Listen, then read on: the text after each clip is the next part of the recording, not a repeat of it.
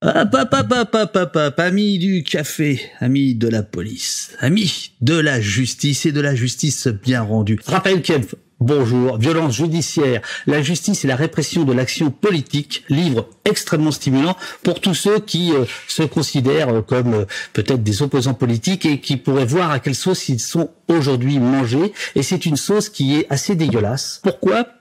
Tu t'es lancé dans cet ouvrage alors que tu avais déjà écrit à la fabrique un ouvrage sur les lois scélérates de la fin du 19e, sur lesquelles tu reviens un petit peu ici, mais ce livre-là est beaucoup plus contemporain. En gros, l'idée, c'est si le précédent livre était sur la loi et comment elle est fabriquée, ce livre-là, c'est finalement la suite logique, c'est comment elle est, euh, comment elle est appliquée concrètement il y a un effet de manche, un effet d'avocat, très bel effet, un effet de plaidoirie, où euh, tu as le retournement de, de, de cette phrase que, que, que l'on connaît tous. Le problème de la police, c'est la justice. Le titre de ce chapitre s'intitule Quand la police, quand la justice, pardon, protège la police. Quand la justice protège la police, alors au début, j'avais euh, mis un autre titre à ce chapitre, qui était une référence à la fameuse phrase de Michel Foucault qui dit que la justice est au service de la police. Il voulait dire par là que la justice était dans une logique euh, de validation de ce que faisait la police. Pas seulement sur le plan de la violence, mais sur le plan des agissements, de ce que euh, Foucault appelle les illégalismes, euh, sur le plan de ce que la police fait lorsqu'elle est aux marges de la loi et que finalement la justice va passer l'éponge ou dire, ou dire OK. Et de ce point de vue-là, la justice devient, comme il le dit, au service de la police. Moi, je me suis posé la question, est-ce que le problème, il vient pas plutôt de euh, l'institution judiciaire dans son rapport à la police? Est-ce que ce n'est pas euh, la réaction de la justice aux illégalismes et aux violences de la police qui fait que la police peut continuer à euh, exercer des, violences? Il y a cette manifestation devant l'Assemblée nationale au cours de laquelle les syndicalistes disent, les syndicalistes policiers disent Alors soyons clairs, le problème de la police, c'est la justice C'est la justice, ce qui voulait dire la, police est victime euh, de violences, d'ensauvagement, de ce que euh, disent habituellement euh, tous ces syndicats qui, sont, qui sont en voie de radicalisation s'ils ne le sont pas déjà. Donc moi je me suis dit on va essayer d'inverser la formule. Et c'est pas juste un effet de manche, c'est inverser la formule pour réfléchir, pour réfléchir à ce qui nous arrive. Donc si on inverse la formule, ça nous donne et si le problème de la justice c'était la police, qu'est-ce qu'on peut faire de cette formule-là? Qu'est-ce qu'on peut faire de cette hypothèse-là? Alors ce qu'on peut en faire, c'est cette idée que finalement la justice est tellement mal à l'aise vis-à-vis de l'institution judiciaire qu'elle ne sait pas s'en dépêtrer, elle ne sait pas comment faire face à la police. C'est-à-dire qu'il faut bien comprendre que au quotidien, dans des affaires, on va dire, de droit commun ou des affaires de nature politique, la justice est constamment nourrie euh, par des procédures qui sont réalisées par les policiers. C'est rigolo parce que là, pour l'instant, tu n'as pas employé le mot magique qui court tout le long de ton livre, euh, tout en disant c'est, je n'en parlerai pas beaucoup, euh, je ne ferai pas de chapitre, euh, mais c'est le parquet. Hein, donc là, il me semble que, vu ce que tu es en train de dire, que c'est de ça dont il s'agit. C'est-à-dire c'est les relations entre la police et le parquet, notamment, euh, que tu questionnes à longueur de temps. En France, on a, euh, on a un corps qui s'appelle le corps de la magistrature. Euh, les magistrats sont formés dans la même école qui s'appelle l'École nationale de la magistrature après un concours commun. Et lorsqu'on lorsqu'on sort de cette école, on a entre 25 et 30 ans, euh, on peut choisir d'être soit magistrat du siège, soit magistrat du parquet. Le magistrat du siège est celui qui va juger, qui va décider, in fine, par exemple, si une personne est coupable ou innocente et s'il faut l'envoyer en prison ou pas. Je résume à, à grands traits. Le procureur est celui qui euh, accuse quelqu'un devant un tribunal. C'est quelqu'un sous la supervision duquel sont réalisées les enquêtes de police dans la majorité des cas. Par exemple, les policiers vont interpeller quelqu'un euh, dans la rue sur un flagrant délit. Ils vont appeler le procureur pour l'informer de l'interpellation et du placement en garde à vue. Ce procureur peut donc contrôler la légalité de cette interpellation et de ce placement en garde à vue. Et c'est d'ailleurs le rôle qui lui est confié à ce stade par la Constitution de la République française. Hein, c'est pas rien non plus. C'est-à-dire qu'il est là pour euh, s'assurer que des personnes ne sont pas privées de liberté à tort. Euh, et ensuite, il va coordonner, orienter l'action des services de police qui travaillent sous sa direction. Et une fois que les policiers ont fini leur travail, ou les gendarmes d'ailleurs, les policiers ou les gendarmes vont donner au procureur un dossier. Un dossier qui est composé d'un certain nombre de procès-verbaux qui ont été réalisés par la police sous le contrôle du procureur. Et sur la base de ce dossier, le procureur va, en général, accuser quelqu'un devant un tribunal ou éventuellement, euh, selon une procédure plus longue que je détaille pas, devant une, euh, une cour d'assises, mais ça, c'est autre chose. Et ça va passer par un juge d'instruction. Mais peu importe, dans la majorité des cas, on va passer devant un tribunal correctionnel et donc le, procureur est extrêmement dépendant des services de police. Et parfois, quand il y a des manifestations, parce que c'est l'objet du livre aussi, de parler de l'opposition politique, quand il y a des manifestations, euh, on, appelle les, procureurs, on leur dit Ah ben là, on a interpellé 15 euh, personnes dans une NAS, on a interpellé 40 personnes euh, avant les Champs-Élysées, qu'est-ce qu'on fait de ces gens-là? Donc, en gros, le procureur, c'est, il est dépendant de ce que lui apporte la police. Donc, c'est pour ça qu'il y a un rapport qui est extrêmement complexe entre euh, la police et euh, le parquet. Un rapport de euh, dépendance où le parquet est dans l'attente de ce que va lui fournir la police et la police est dans l'attente, d'une certaine manière, d'une validation de la légalité de son action. Donc, c'est pour ça que lorsqu'on demande au parquet de dire que la police à fauter, c'est extrêmement compliqué parce qu'il y a ce rapport de dépendance qui est un rapport de dépendance quotidien. Donc c'est en ça que d'une certaine manière, la police devient le problème de la justice et qu'on inverse euh, la formule qui avait été proposée par, euh, les syndicats de police, euh, Alliance et compagnie. Dans ces relations moi je qualifierais d'incestueuse, il y a euh, ce que tu appelles page euh, page 180 euh, où tu dis toute cette opération conduit le parquet à qualifier au plus bas les violences ou les meurtres commis par les policiers ou les gendarmes et donc à limiter la pression sur l'enquête et les risques encourus par les fonctionnaires. Cela participe au même titre que l'absence d'enquête effective voire de poursuite à assurer leur impunité. Alors la question de la qualification c'est une question capitale d'un point de vue juridique. Le droit, ça consiste à, prendre un fait réel et à lui donner, euh, à coller par-dessus, on va dire, euh, un terme juridique. C'est-à-dire qu'il se passe quelque chose euh, dans le monde social, dans la réalité, dans la société.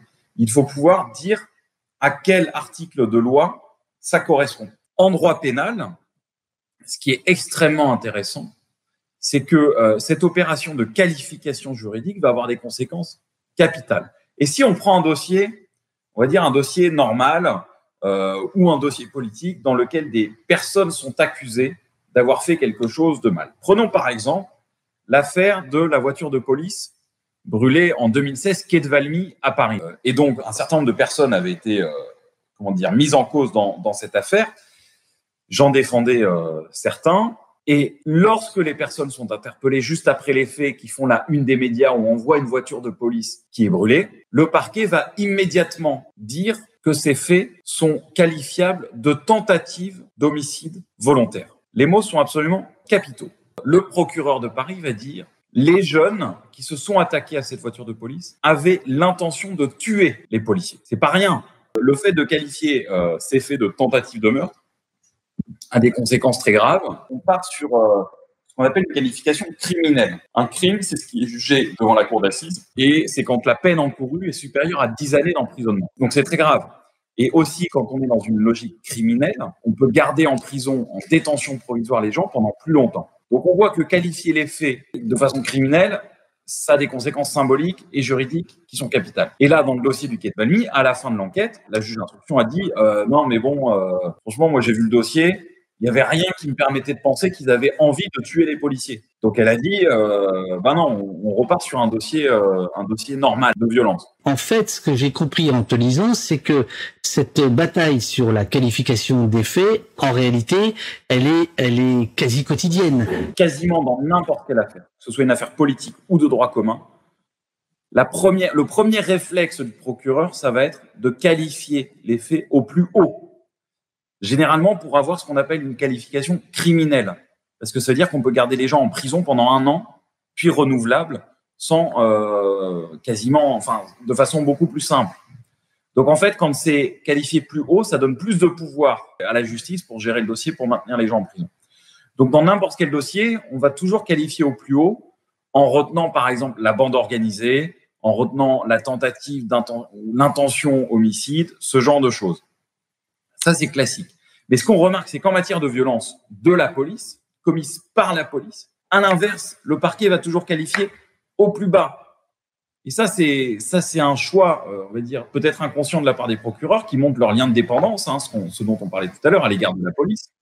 Euh, mais c'est en tout cas révélateur d'un choix qui, pour moi, est un choix Prenons euh, les situations dont on parle beaucoup de refus d'obtempérer, avec des policiers qui tirent, des gendarmes qui tirent sur euh, des voitures pensant qu'elles sont en fuite et que les personnes ou une personne dans ces voitures peuvent, euh, mourir ou peuvent être, même sans mourir, être visées par des tirs de police. Comment peut-on qualifier juridiquement la mort de cette personne? Il y a plusieurs solutions. Soit on dit c'est un meurtre, c'est-à-dire qu'il y a une, une volonté de tuer, une intention d'homicide, soit ce sont ce qu'on appelle en droit des violences volontaires ayant entraîné la mort sans intention de la donner. Tous les mots sont absolument importants. Pourquoi? Parce que violence volontaire, c'est-à-dire le fait d'exercer volontairement des violences. Ayant entraîné la mort, la personne est morte, mais sans intention de la donner. Dans un cas, c'est un meurtre, ou homicide volontaire, c'est la même chose. Dans l'autre cas, il n'y a pas d'intention de donner la mort. Donc ça, c'est quand même euh, une différence qui est capitale sur le plan de la peine encourue à la fin, mais aussi sur le plan symbolique. Si les médias disent euh, le policier euh, a commis un meurtre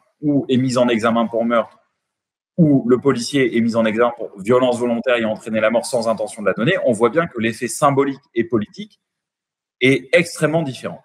Lorsqu'un policier tire sur quelqu'un et qu'il le tue, et qu'il utilise son arme de service. Je considère que ce policier a, d'un point de vue juridique, l'intention de tuer la personne. Pourquoi je dis ça? Parce que euh, on a euh, la jurisprudence. Alors la jurisprudence, euh, c'est ce que décide, on va dire la, ce que décide la justice dans l'interprétation de la loi, et notamment la Cour de cassation, qui est la plus haute juridiction en France. La Cour de cassation, elle s'est posé la question depuis très longtemps en se demandant euh, dans les dossiers où il y a quelqu'un qui est mort, comment on sait si la personne qui l'a tué avait ou pas l'intention de la tuer? Donc elle se pose cette question-là. Pour répondre à cette question, elle dit ben, on peut dire que quelqu'un a l'intention de tuer quelqu'un lorsqu'il utilise une arme létale, c'est-à-dire qu'il peut tuer, euh, en direction d'une zone vitale du, du, corps humain. Et généralement, la Cour de cassation dit que lorsqu'on tire avec quelqu'un sur une arme, avec une arme à feu, une arme à feu pouvant tuer, celui qui tire sait qu'il peut tuer. Donc celui qui tire avec une arme à feu en direction du corps d'un individu a l'intention de le tuer. Et par exemple, si je prends euh, des situations, on va dire, euh, d'émeutes, euh, d'émeutes urbaines, là on retombe sur le politique. Par exemple, j'ai défendu il y a un an un homme qui était accusé d'avoir participé aux émeutes qui ont eu lieu juste après la mort d'Adama Traoré. Et dans ces émeutes, il y a, euh, il y a un type qui est mon client, euh, qui est un ami euh, d'Adama et qui a utilisé un fusil de chasse qui tire de la, la grenaille de plomb. Et il a tiré sur la police, qui était là pour maintenir l'ordre, à 80 mètres. Et donc les policiers dans, dans ce dossier, ils ont dit, bah, nous, on a cru qu'on avait reçu du sable. C'est pour te dire le niveau d'intensité de, violence. Et donc moi, on m'a dit, c'est ce qu'a dit la cour d'assises, présidée par Marc Trévidic, hein, un juge un peu star et tout, et donc, il, a dit euh, que mon client, il avait l'intention de tuer les policiers. Donc, lorsqu'un policier tire sur quelqu'un avec son arme létale, moi, je considère, d'après les critères de la Cour de cassation, qu'il a l'intention de tuer cette personne. Il y a une question de, Jérôme dans le chat. Quelle serait la solution pour éviter euh, les qualifications non appropriées? Parce que la caméra sur les policiers permettrait de mieux euh, enclencher les poursuites judiciaires. Euh, l'une des manières d'influer sur cette qualification, c'est, euh, on va dire, euh, une mobilisation politique. Ça peut être la famille des victimes qui se mobilisent pour dire non, ça c'est un homicide volontaire, avec leurs avocats et avocates qui font un relais en déposant des plaintes pour meurtre et qui le font savoir à travers une mobilisation politique, médiatique, etc., pour mettre une pression sur le parquet parce qu'il n'y est pas insensible. Et c'est normal parce qu'on est aussi dans, dans, une matière qui est une matière fondamentalement politique, démocratique, humaine, qui touche à la société. Sur la question des caméras piétons, moi je pense que ça ça change pas fondamentalement euh, les choses, mais vraiment pas. parce que, parce que la caméra montre essentiellement ce que voit le policier, mais ne montre pas le policier en action.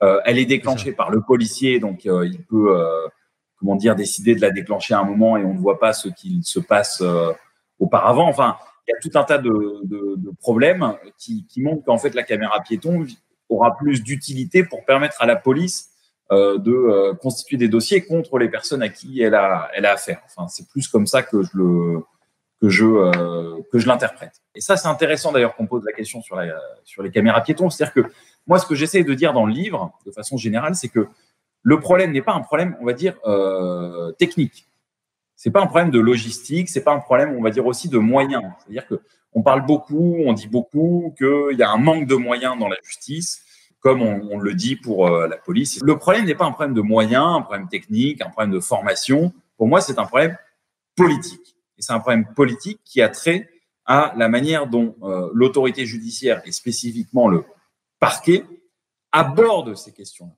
et font le choix de de qualifier euh, les faits reprochés aux policiers euh, au plus bas. Tout ce dont je parle dans le livre, les manifestants, les opposants politiques, etc., ce sont à un moment donné des gens qui décident de, de, se battre contre, en général, des projets du gouvernement qui sont des projets de régression sociale, des projets en général néolibéraux, des projets qui renforcent les inégalités, qui vont renforcer la précarité, et on peut parler ou réduire les droits des travailleurs je pense à un moment donné qu'il faut aussi rappeler que euh, si des gens manifestent, c'est pas pour rien. Si euh, il y a importance à les défendre et à dénoncer la répression dont ils font l'objet, c'est aussi parce que les combats que mènent euh, les manifestants et manifestantes sont importants. Donc 2016, manifestation contre la loi travail qui a, qui a drastiquement réduit les droits des travailleurs et travailleuses dans ce pays. Euh, et une, personne dans cette manifestation, à un moment donné, euh, euh, fait face à un policier parce qu'il y avait une charge, etc. Puis il arrive dans policier.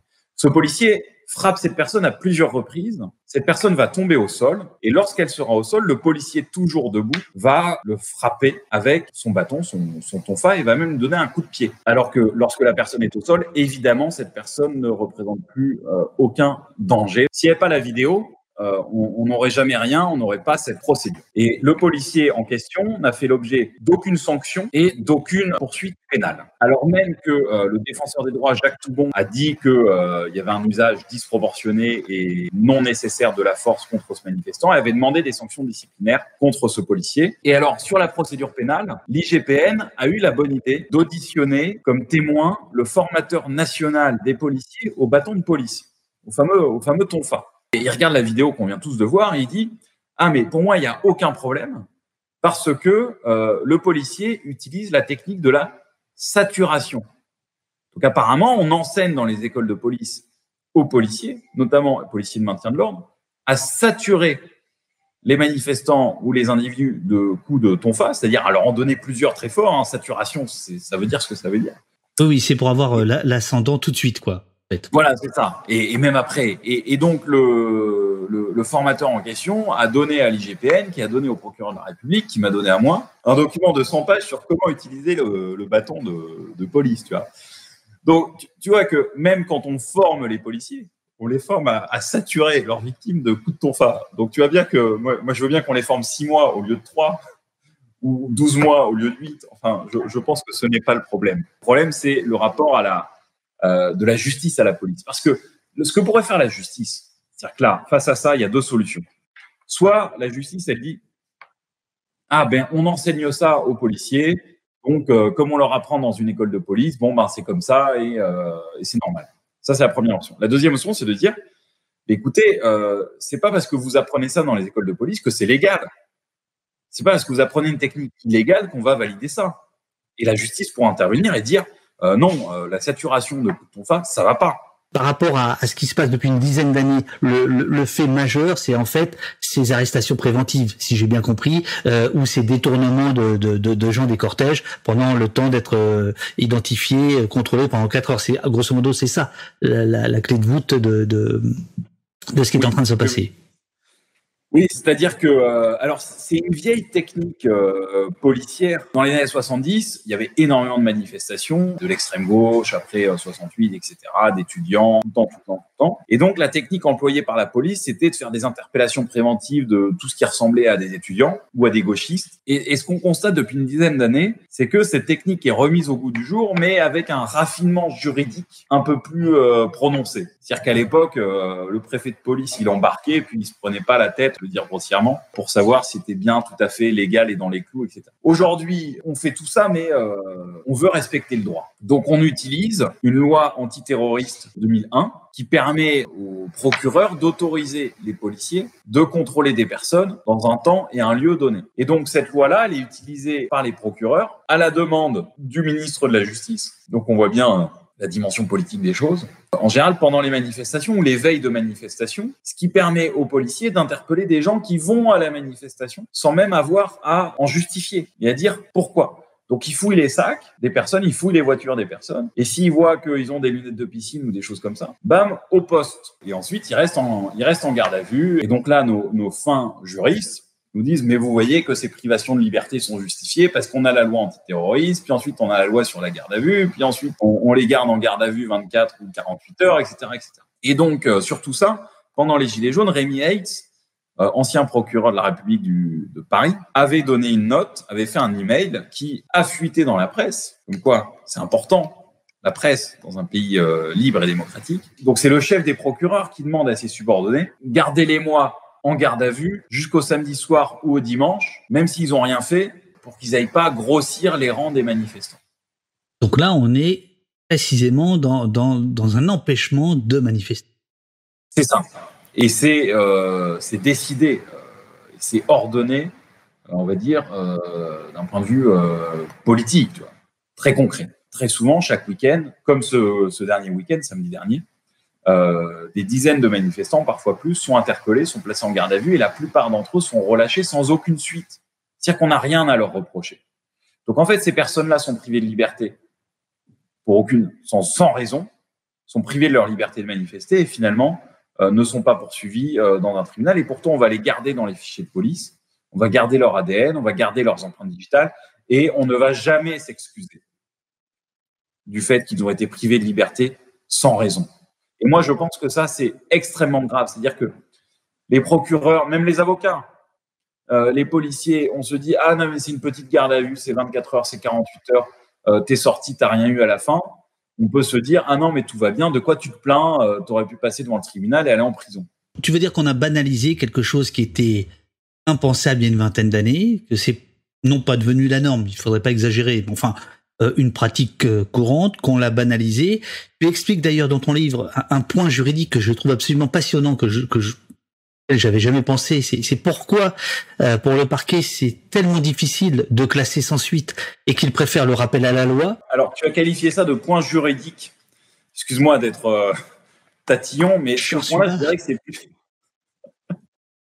je dirais que c'est plus une question, on va dire, de, de management, une question politique mais une question euh, de, néolibéralisation des services de l'État.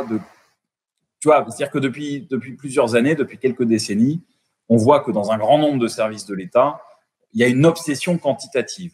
C'est-à-dire qu'il y a la course à la performance, les objectifs chiffrés, on le voit dans la police, mais euh, euh je pense qu'on peut le voir dans l'éducation nationale, on peut le voir un peu partout. Et donc, des chercheurs ont mis au jour dans la justice ce qu'ils appellent une obsession quantitative, qui, euh, pour les parquets, consiste à avoir le taux de réponse pénale le plus élevé. Le taux de réponse pénale, c'est un pourcentage, c'est un chiffre, qui, à l'heure actuelle, est autour de 90-95%. Le taux de réponse pénale, ça consiste à prendre tous les dossiers, toutes les affaires qui sont données au parquet, dans lesquelles un, une personne est identifiée comme étant potentiellement auteur euh, d'une infraction pénale. Et donc, euh, si tu classes sans suite le dossier, tu dis bon bah cette personne, euh, bah, soit elle n'a pas commis l'infraction euh, et donc faut classer le dossier sans suite, euh, soit on pense qu'il faut pas le classer sans suite. Dans ce cas-là, tu vas avoir un classement sans suite, donc ça va tomber dans les les 5 à 10 et, et toutes les autres, les 95, les 90 à 95 autres du taux de réponse pénale, c'est lorsque soit la personne va être poursuivie devant le tribunal, soit elle va avoir une alternative euh, aux poursuites. Euh, par exemple, euh, bah, vous reconnaissez les faits et vous indemnisez la victime. Et dans ce cas-là, vous n'avez pas de condamnation. Soit, soit le parquet lui met un rappel à la loi. Donc le rappel à la loi, c'est très pratique parce que ça permet de faire en sorte qu'on reste avec un taux de réponse pénale élevé. Et les procureurs veulent avoir un taux de réponse pénale élevé parce qu'ils pensent que ça montre euh, la qualité de leur travail, comme si c'était le chiffre qui, euh, qui montrait que euh, qu'ils avaient bien travaillé. Ça pose un problème. Et après, c'est une question d'affichage politique. C'est-à-dire que si, par exemple, tous les manifestants que tu as, parce qu'il y, en a tellement qui ont été interpellés, qui l'ont été à tort, si tous les manifestants, tu leur collais un vrai classement sans suite, c'est-à-dire qu'un état classement sans suite, parce qu'ils n'ont rien fait, ou la plupart d'entre eux n'ont rien fait, bah, ça veut dire que ton taux de réponse pénale, il va diminuer il va passer de 90% à 87% ou à 85%. Puis on va dire, ah oui, non, mais euh, monsieur le procureur, euh, qu'est-ce qui se passe cette année euh, Pourquoi est-ce que vous avez un taux de réponse pénale qui est plus bas? Et donc là, tu vois, ils vont se faire taper sur les doigts, etc. Ils vont pas répondre aux objectifs quantitatifs et chiffrés qui sont, qui sont les leurs. Et surtout, en plus de ça, s'ils si, classent sans suite, ils vont garder les, personnes dans les fichiers de police sais, l'ADN, les empreintes digitales, euh, etc. C'est-à-dire que si tu classes sans suite, ben, il faut supprimer les données. Et la protection des données personnelles, c'est aussi un droit fondamental. Et donc, le, mot magique pour ça, c'est le rappel à la loi. C'est très, très, très, très, très pratique. Parce qu'en fait, ça permet au procureur de dire à quelqu'un qu'il a commis un délit, une infraction, sans avoir besoin de le prouver. Et alors même que la personne n'est pas d'accord. C'est-à-dire que si moi je vais en manif et je fais une garde à vue et on me dit ah monsieur vous avez euh, vous avez été violent avec les policiers. Moi je dis non non c'est pas vrai. Euh, et le lendemain je passe devant euh, le procureur le procureur me dit ah rappel à la loi vous avez été violent avec le policier. Moi je dis non c'est pas vrai j'ai pas été violent avec le policier. Je dis non non. Et il dit je m'en fiche je vous le colle quand même le rappel à la loi. Donc moi je vais sortir du tribunal je serai tranquille je suis pas condamné je vais pas en prison donc je suis content. Néanmoins, euh, il y a un procureur qui me dit que j'ai commis une infraction pénale. Je reste dans les fichiers de police.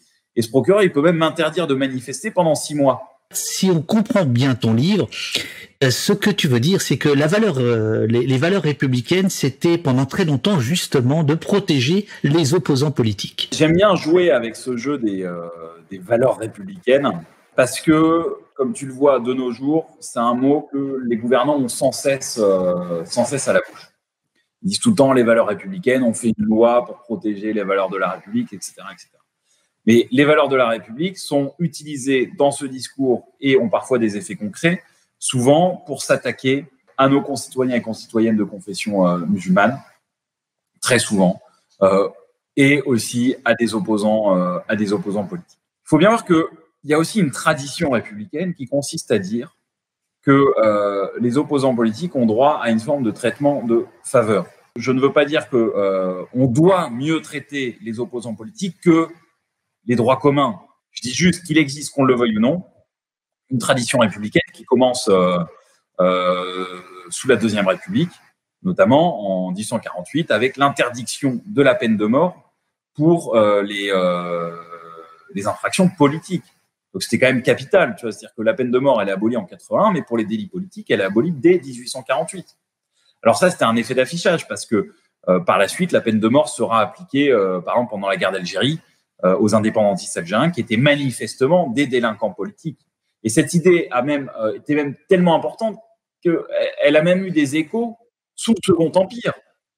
C'est pas, c'est pas juste la Deuxième République, c'est-à-dire que 1863, donc là c'est le Second Empire, Napoléon III, etc on fait une loi sur les flagrants délits et on dit, parce que c'est une idée qui est ancrée depuis longtemps, et on dit les flagrants délits, c'est pas applicable aux délits politiques et aux délits de presse. Aujourd'hui, on a encore un article hein, dans, la loi, c'est l'article 397-6 du Code de procédure pénale. Le premier alinéa, dit que euh, la comparution immédiate n'est pas applicable aux délits politiques. Et le deuxième alinéa, il dit par dérogation à. La loi, c'est toujours comme ça, c'est tu as un principe et ensuite tu as une exception. Et donc l'exception, elle a été faite par la loi d'août 2021, qui est la loi séparatisme, qui est la loi dite pour conforter les valeurs de la République. Je vais y venir. Cette loi qu'on n'a pas suffisamment euh, surveillée, auscultée au moment où elle avait été euh, discutée euh, l'année dernière. C'est une loi Darmanin. La loi séparatisme, elle a été faite dans la suite de l'assassinat terroriste de Samuel Paty, à la suite duquel il y a une récupération, une instrumentalisation malheureusement de la mort et de l'assassinat de ce professeur par le gouvernement qui a voulu en faire un symbole de la liberté d'expression et donc faire une loi qui est devenue la loi séparatiste pour protéger les valeurs de la République. Et donc cette loi, pour protéger les valeurs de la République, en fait, elle s'attaque à une tradition républicaine et notamment à cette tradition euh, républicaine de, euh, du délit politique en permettant une exception à ce fameux article qui excluait euh, les délits politiques de, de la comparution immédiate. Donc il y a ça, et, et, cette loi, elle permet aussi, deuxième euh, coup de canif, on va dire, euh, dans les valeurs républicaines, de faire juger en comparution immédiate certains, certaines infractions liées à la liberté d'expression, comme des délits, alors des délits que, à titre personnel, je réprouve évidemment, comme euh, des délits d'antisémitisme, de haine raciale, et d'autres délits que je ne réprouve pas ou moins que sont les délits d'apologie et de provocation à la commission d'infraction. Ce que je veux dire, c'est que euh, un régime libéral respectueux des droits fondamentaux, c'est un régime dans lequel on s'intéresse à la manière dont sont poursuivis et condamnés certains types d'infractions. Et moi, je pense que si depuis 1881, on a dit, et même avant, mais surtout depuis 1881, on a dit que les infractions euh, de presse, de liberté d'expression, ne peuvent pas être jugés en comparution immédiate et ne peuvent pas donner lieu, en gros, à, de la prison ou au moins à de la prison préventive, c'est parce qu'on pense, et ça c'est une tradition républicaine, qu'on ne peut pas envoyer en prison pour des mots, pour des paroles, pour des écrits. Et la loi séparatisme, au nom des valeurs républicaines, vient faire le contraire et vient dire, pour certaines paroles qui nous déplaisent, on peut envoyer en prison et on peut juger en comparution immédiate. Et c'est en ça que euh, il y a une forme de trahison de la part de nos gouvernants qui, au nom des valeurs de la République, vont euh, détruire les valeurs républicaines, ou au moins une tradition républicaine. Euh, ce que tu nous expliques dans, le livre, qui est terrifiant, c'est combien, loi après loi, euh, la liberté d'expression finalement, qu'elle soit de manifestation ou de publication, elle est mise à mal. Est-ce que tu considères que la gauche, même la gauche de gauche, a laissé tomber ce, dossier-là. Et qu'est-ce qui fait que tu étais euh, derrière euh, Monsieur Mélenchon euh, pour les, élections? Alors, écoute, j'ai fait le choix de rejoindre le Parlement et de soutenir, de soutenir Jean-Luc Mélenchon parce que j'avais fait un constat simple qui découle un peu aussi du précédent livre, qui est de dire il y a des problèmes liés à la liberté dans ce pays, aux libertés dans ce pays, et ces problèmes sont imputables à certaines lois qui sont faites et qui sont, me semble-t-il, mal faites et dont certaines devraient être abrogées. Je dis dans ce livre aussi qu'il y a des problèmes qui sont euh, de, dans la manière dont les procureurs vont agir, dont les procureurs vont répondre aux injonctions euh, gouvernementales. Donc à un moment donné, je me dis, est-ce que je continue avec des collectifs d'avocats et avocates à défendre dans les tribunaux euh, les personnes? Évidemment, je vais continuer, hein, que les choses soient bien claires. je continue. Nous continuons. Mais est-ce que c'est suffisant? Est-ce qu'à un moment donné, il ne faut pas aussi déplacer euh, le, comment dire, le combat sur le terrain politique?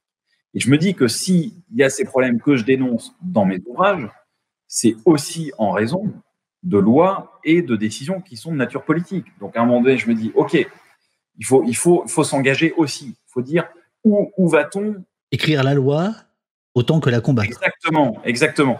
Et alors pourquoi le Parlement de l'Union populaire et la France insoumise? Parce que j'ai appris à voir pendant quelques années euh, ce que euh, ce qu'il faisait, ce que faisait la France insoumise euh, au Parlement. Alors évidemment, il y a des points de désaccord, mais je vois aussi euh, ce qu'ils font et je trouve que c'est quand même un travail intéressant. C'est-à-dire qu'à un moment donné, voilà, j'ai dit bon bah je vais soutenir parce que il y a un combat à mener pour les libertés et qu'on le veuille ou non, aujourd'hui, ce combat est porté par, euh, par la France Insoumise. Donc, c'est évidemment à cet endroit-là que, que, je suis allé.